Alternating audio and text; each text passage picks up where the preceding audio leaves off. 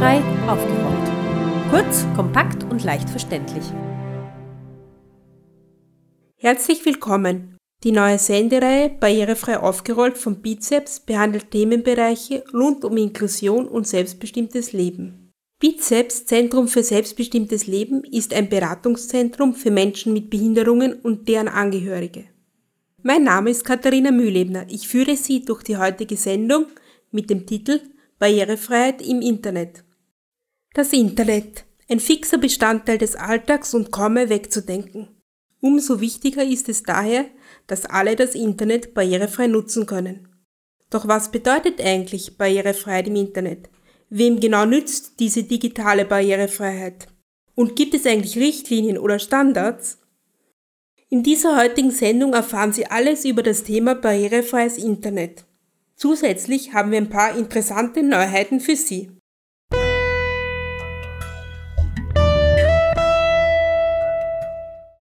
Eva Papst ist aufgrund ihrer Blindheit auf barrierefreies Internet angewiesen. Sie setzt sich daher schon sehr lange für dieses Thema ein. Sie sieht es als ihre Aufgabe an, Anbieter und Entwickler von Internetseiten bestmöglich über die Notwendigkeit barrierefreier Webangebote zu informieren. In ihrem Blog schreibt sie über ihre ganz persönliche Beziehung zum Internet. Was bedeutet denn eigentlich Barrierefreiheit aus Ihrer Sicht? Aus meiner Sicht bedeutet es, dass ich Texte am Bildschirm eben lesen kann. Das heißt, es müssen Texte sein. Grafiken müssen daher beschriftet sein. Aber ich möchte das Thema viel globaler sehen. Die vier Säulen der Barrierefreiheit beschreiben das eigentlich ganz gut. Eine Webseite muss wahrnehmbar sein, das heißt, ich muss erkennen können, was sich darauf befindet. Sie muss bedienbar sein, das heißt, ich muss auch navigieren können mit meinen Möglichkeiten. Und das muss nicht unbedingt die Maus sein, denn die kann ich ja nicht benutzen. Sie muss verständlich sein, das bedeutet, dass ich erkennen können muss, was der Ziel und Sinn der, Webseite ist. Und sie muss robust sein.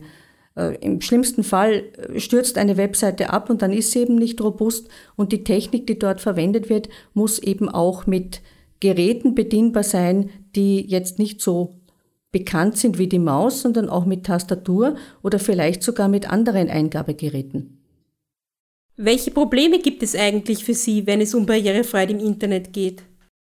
Ich glaube, der heikelste Bereich im Internet ist eindeutig die Kommunikation zwischen Mensch und Maschine. Das heißt, überall dort, wo Formulare sind, wo ich etwas eingeben muss und mir der Computer sozusagen antwortet, überall dort wird es besonders heikel.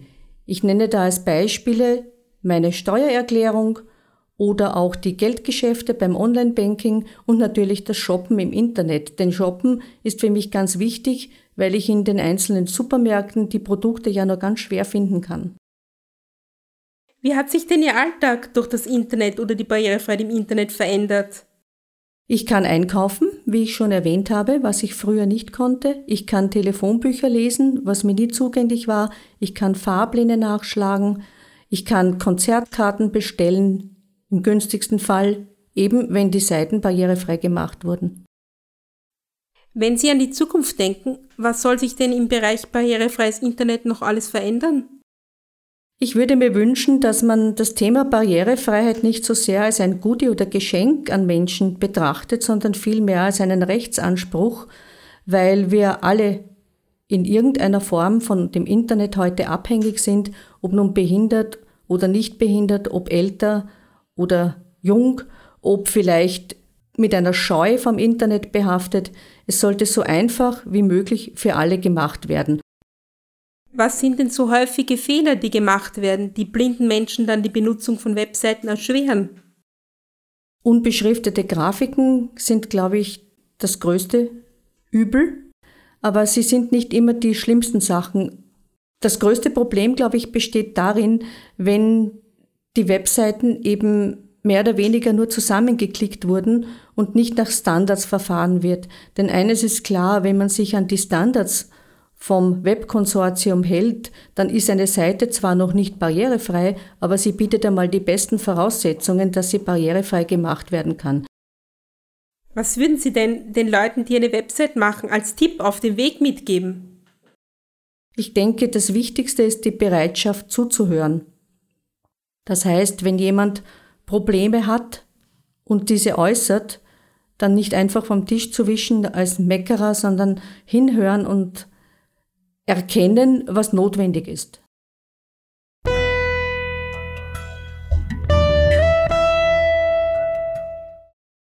Wenn es um barrierefreies Internet geht, ist er der richtige Ansprechpartner. Klaus Höckner, Fachmann für Informatik, Datenschutz und barrierefreies Webdesign. Er ist für den Verein Accessible Media tätig. Herr Höckner, was macht denn der Verein Accessible Media?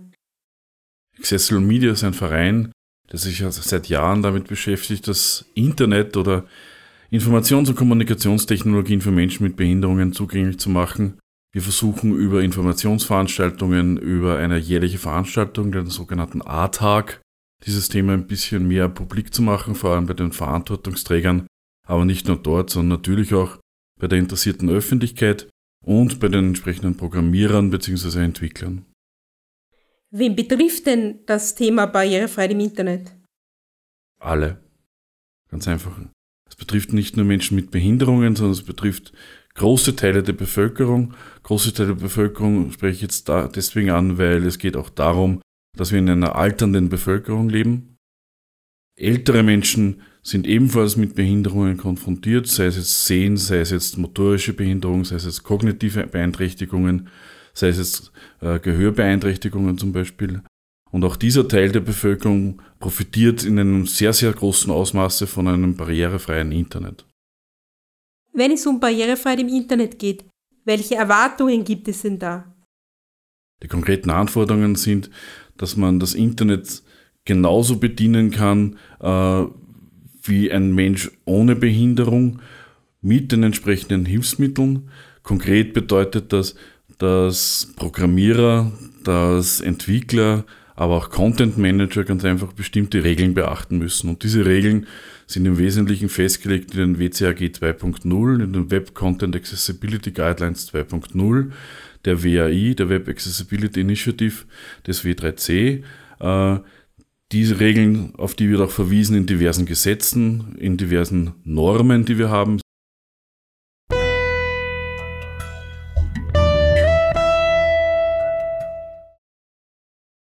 Shadi Abu Sara arbeitet für die internationale Organisation W3C.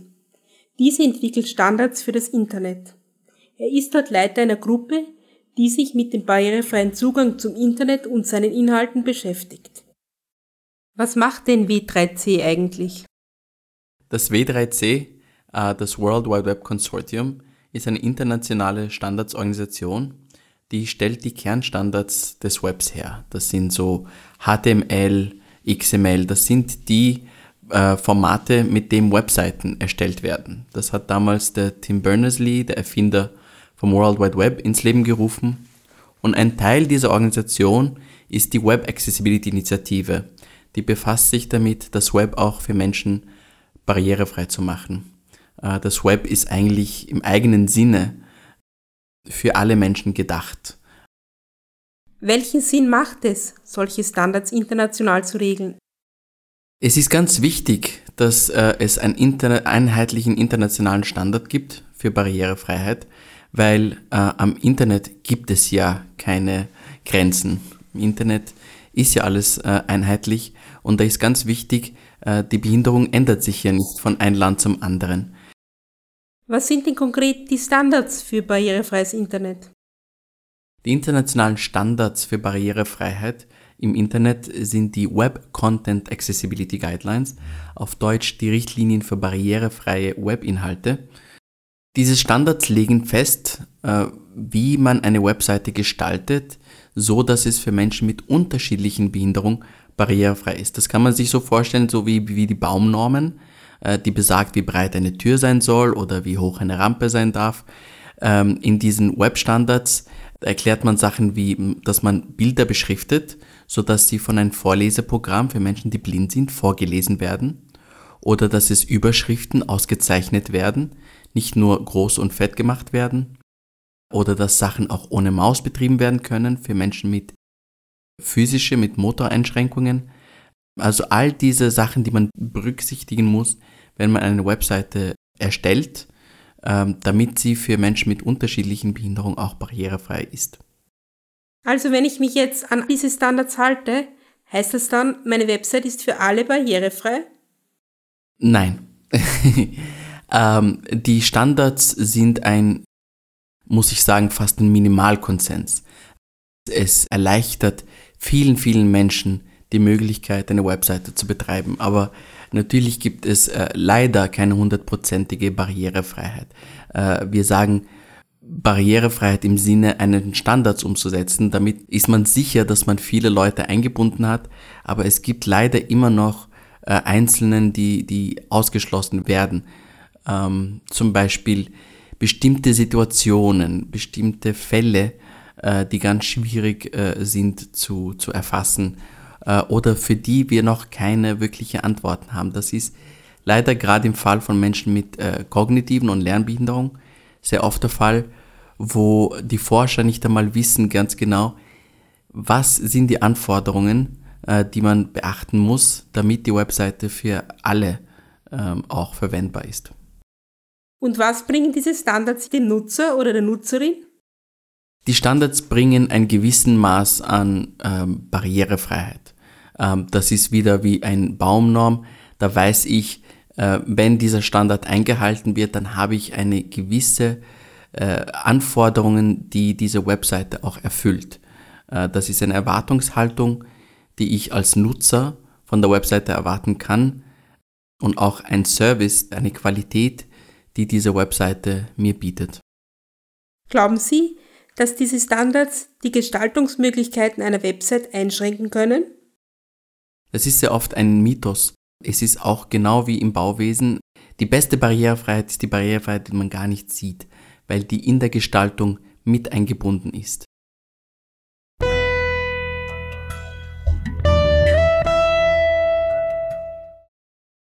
Muna Dutzter ist Staatssekretärin für Diversität, öffentliche Verwaltung und Digitalisierung.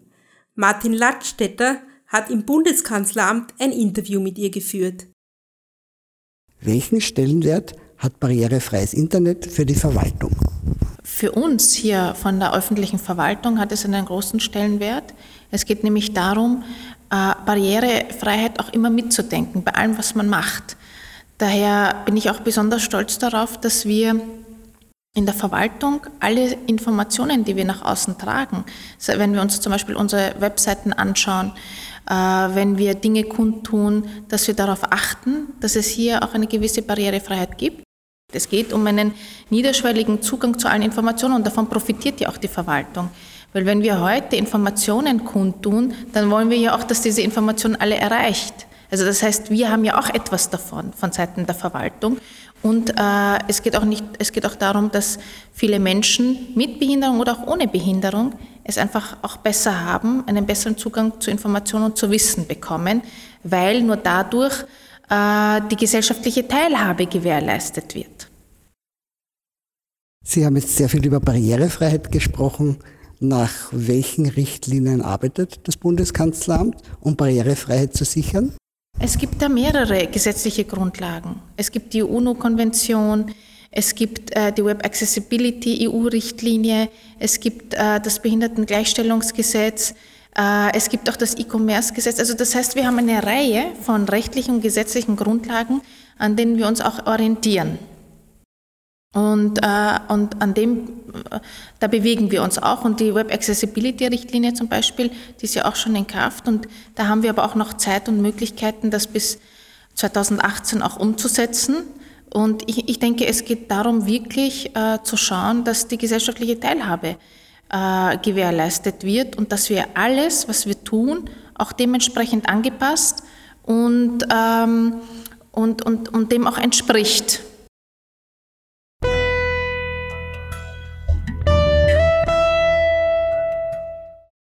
Walpurga Fröhlich ist Mitbegründerin der Firma Tempo zur Gleichstellung von Menschen. Die Firma bietet verschiedene Angebote für Menschen mit Lernschwierigkeiten an. Eines davon ist Capito, ein Angebot, das Texte in leichte Sprache übersetzt. Sie stellt uns die von Capito entwickelte Übersetzungs-App vor. Ich würde gerne von Ihnen wissen, für wen ist denn diese App? Die App ist Sie ist jedenfalls einmal für Menschen, die Probleme haben beim Lesen oder die Probleme haben mit der deutschen Sprache.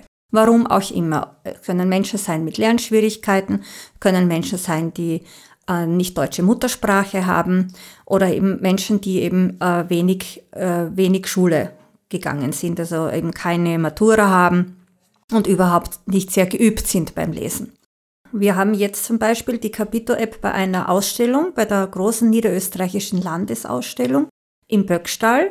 Und da äh, wird mit der Capito-App werden die Ausstellungstexte noch einmal zur Verfügung gestellt für alle Menschen. Es kann jeder Mensch sie dann ja auch runterladen. Und das Tolle eben dran ist, dass man dann mit der App diese Texte in verschiedenen Schwierigkeitsgraden lesen kann. Müssen diese Informationen von den Organisationen vorher zur Verfügung gestellt werden?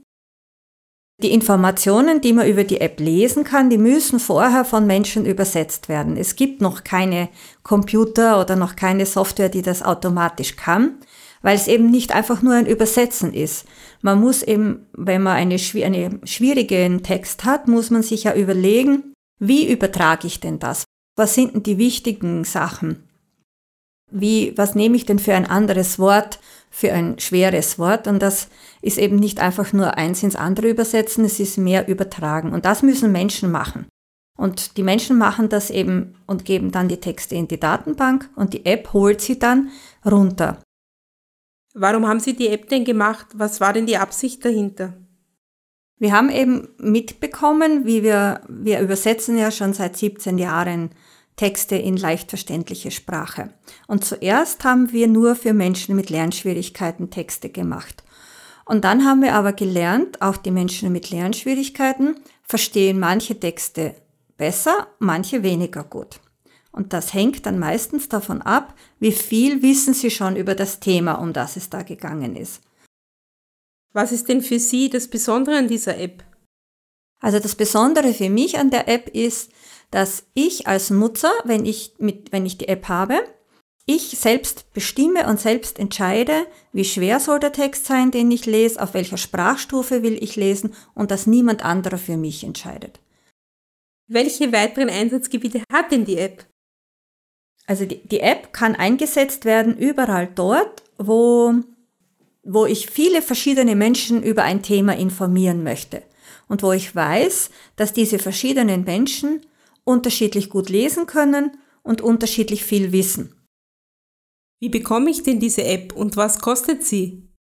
Man kann die Capito-App äh, für iOS-Handys, also für iPhones, kann man sie am App Store runterholen und für die Android-Handys im Play Store und man geht einfach in den Store hinein und gibt beim Suchfeld ein Capito leicht lesen. Und dann kommt sie gleich als erstes und dann kann man sie gratis herunterladen und es ist dort auch ein, sind ein paar Bilder, wie die App funktioniert.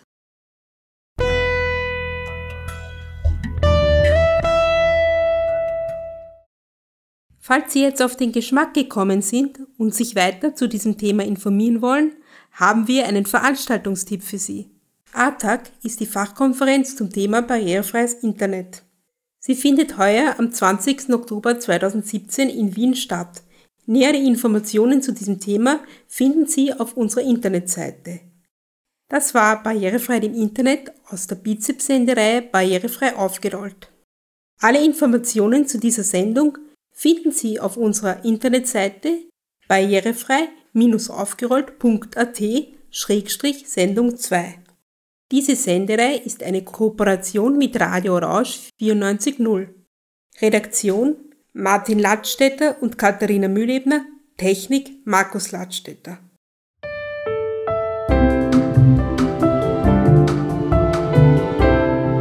Barrierefrei aufgeräumt. Kurz, kompakt und leicht verständlich.